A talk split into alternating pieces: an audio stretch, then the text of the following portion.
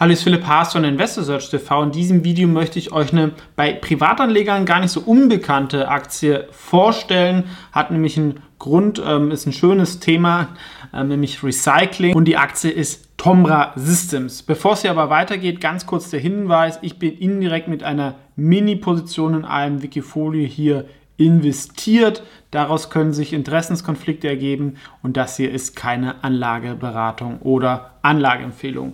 Warum war Tomra so beliebt? Einerseits, was machen sie oder wofür sind sie bekannt?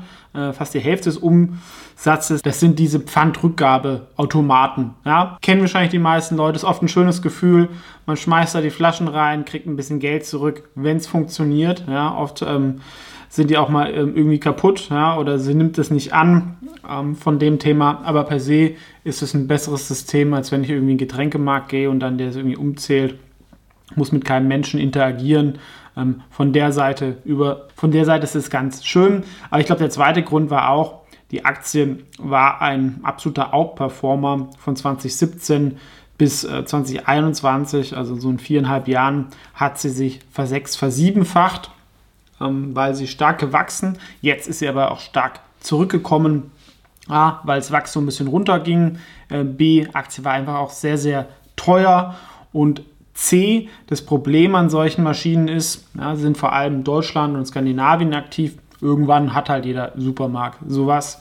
Und ähm, die halten auch ein bisschen, ich kann ein bisschen Service verkaufen, aber das ist dann immer sowas, da, irgendwann stößt man da an die Grenzen des Wachstums, wenn halt nicht ähm, neuer politischer Druck aufgebaut wird. Von der hat man sicherlich ähm, Rückenwind. Es ist eine grüne Aktie, eine der wenigen Recycling-Tech-Plays und die EU will auch ein Pfandsystem äh, äh, europaweit einführen. Ähm, bis jetzt ist es nicht überall. Ja? Ähm, also in Spanien, Italien, Frankreich kann man Plastikflaschen einfach so in den Müll schmeißen, was bei uns ja nicht mehr so ist. Ähm, über die totalen Kosten sei mal dahingestellt, ja, wenn Leute irgendwie extra mit dem Auto irgendwie rumfahren und äh, die Sachen da irgendwie ähm, reinschmeißen, ob das jetzt besser oder schlechter ist, aber per se, der, sie haben auf jeden Fall da ähm, Rückenwind und sie haben nicht nur dieses Collection, das ist das Größte, sondern sie stellen auch Recyclingmaschinen her.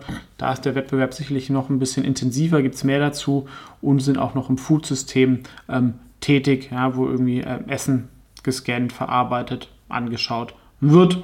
Ist auch kleine, kleine Firma, ähm, sind in Norwegen, hat man sicherlich äh, auch nie so einen Währungsvorteil gehabt, hat sich jetzt aber zuletzt auch ein bisschen ähm, normalisiert und insgesamt, wir sehen es hier, ist man weltweit aktiv, aber die wichtigsten Märkte halt vor allem Skandinavien ähm, und Deutschland. Und ihr seht, dieses Collection ist die Hälfte Umsätze, also das ist schon relativer Pure Play ähm, darauf.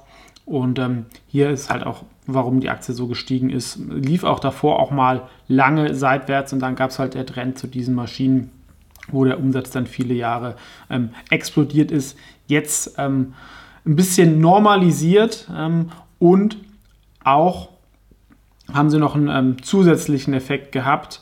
Ähm, zwar kam das Wachstum ist nicht mehr so stark, aber sie hatten auch eine Cyber-Attacke. Ja, das ist wirklich auch inzwischen Problem für viele Firmen, was ähm, massiv die Prozesse beeinträchtigt hat und den Gewinn geschmälert hat im letzten Quartal. Sowas kann aber natürlich auch eine Chance sein, weil normalerweise ist es ein einmaliges Ereignis. Danach schaut man, dass das nie wieder passiert.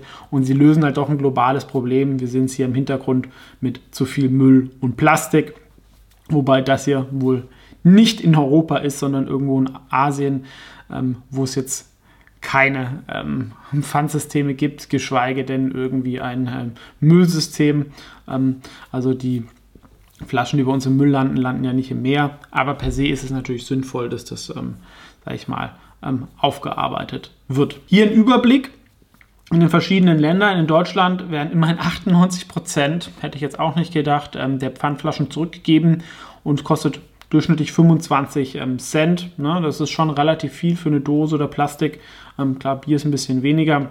Wir sehen hier, ähm, in UK ist es 43 Prozent und äh, ähm, ähm, Frankreich 40 Prozent. Also auch wenn ich kein Pfandsystem habe, bringen viele Leute es zurück aus Gewohnheit und schmeißen es nicht in Müll. Ne? Ist, äh, ist ja auch besser, aber ist natürlich eine ganz andere Hausnummer, wenn ich halt hier ein Pfandsystem ähm, einführe. Wir sehen es hier in Lettland, dass das die Leute sich auch relativ schnell dann daran anpassen. Und wichtig ist halt, dass das Pfand auch ähm, eine richtige Höhe ist, dass es sich lohnt, zurückzugeben. Und hier ist der Überblick über diese Pfandsysteme. Also ihr seht vor allem in Nordeuropa und im Baltikum haben wir das, ähm, soll aber halt in der EU bis 2029 ähm, eingefügt werden und halt dann, dass wir auf über 90% Rückgabequoten kommen.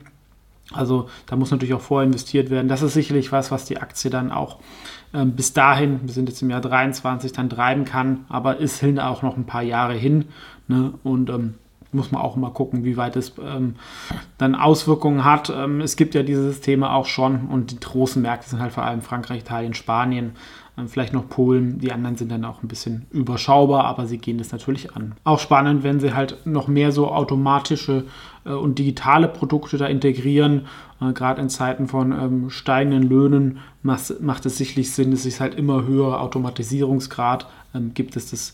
Ähm, ich da nicht mehr so viele Leute hinter der Maschine brauche oder dass ich halt auch irgendwelche anderen neuen Geschäftsfelder da ähm, entwickle, wenn ich gut halt bei Automaten bin. Und Automaten ist natürlich ein schönes Geschäftsmodell per se.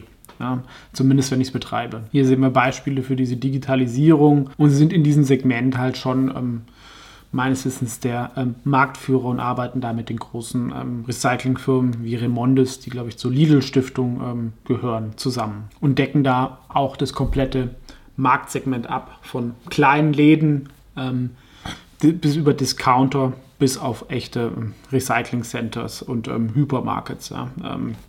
Werden immer größer und teurer. So sehen die Dinge aus, kennen wahrscheinlich die meisten. Ähm, ich kenne es vor allem noch, dass man halt jede einzelne Dose da rein ähm, legt ja, und dann oft wird irgendwas nicht gescannt, dann funktioniert es nicht. So ist natürlich einfacher, ähm, dass ich das alles reinschmeiße und es dann auch direkt zerdrückt wird.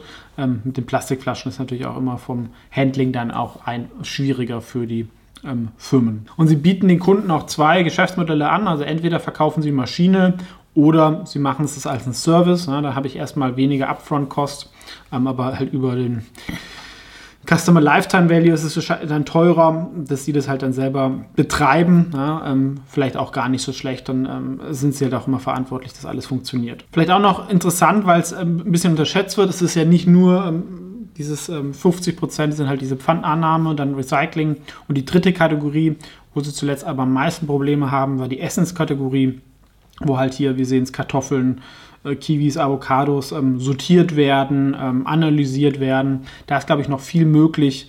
Ähm, und haben da auch viele ähm, Kunden ähm, von dem Handling. Da ist wahrscheinlich aber halt auch die Konkurrenz noch mal größer, weil es da halt auch viele andere Konkurrenten gibt, wie die GEA Group oder auch viele weitere. Und das Problem ist halt, wir sehen hier eine sehr, sehr schöne Wachstumskurve, die aber 22 beim EBITDA zum ersten Mal einen Dämpfer bekommen hat. Sowas mag natürlich äh, die Börse nicht, was auch den Aktienkurs erklärt. Und auch fürs nächste Jahr, ne, also 24, ist das Wachstum relativ gering. Äh, von der Erwartung wissen wir natürlich nicht. Ähm, ab 25 soll es dann wieder steigen. Ähm, das ist halt dieser Effekt. Es ist halt ist nicht mehr diese High-Growth-Phase, die sie davor hatten. Und da muss die Bewertung angepasst werden. Deswegen so vom Fazit, es ist definitiv eine Qualitätsfirma auch wenn das Wachstum nicht mehr so hoch ist, ich glaube, ab 24 wird es dann wieder auch durch Service und durch das neue ähm, EU und weitere Märkte, also man hat da politischen und gesellschaftlichen Rückenwind. 8% sollte da möglich sein.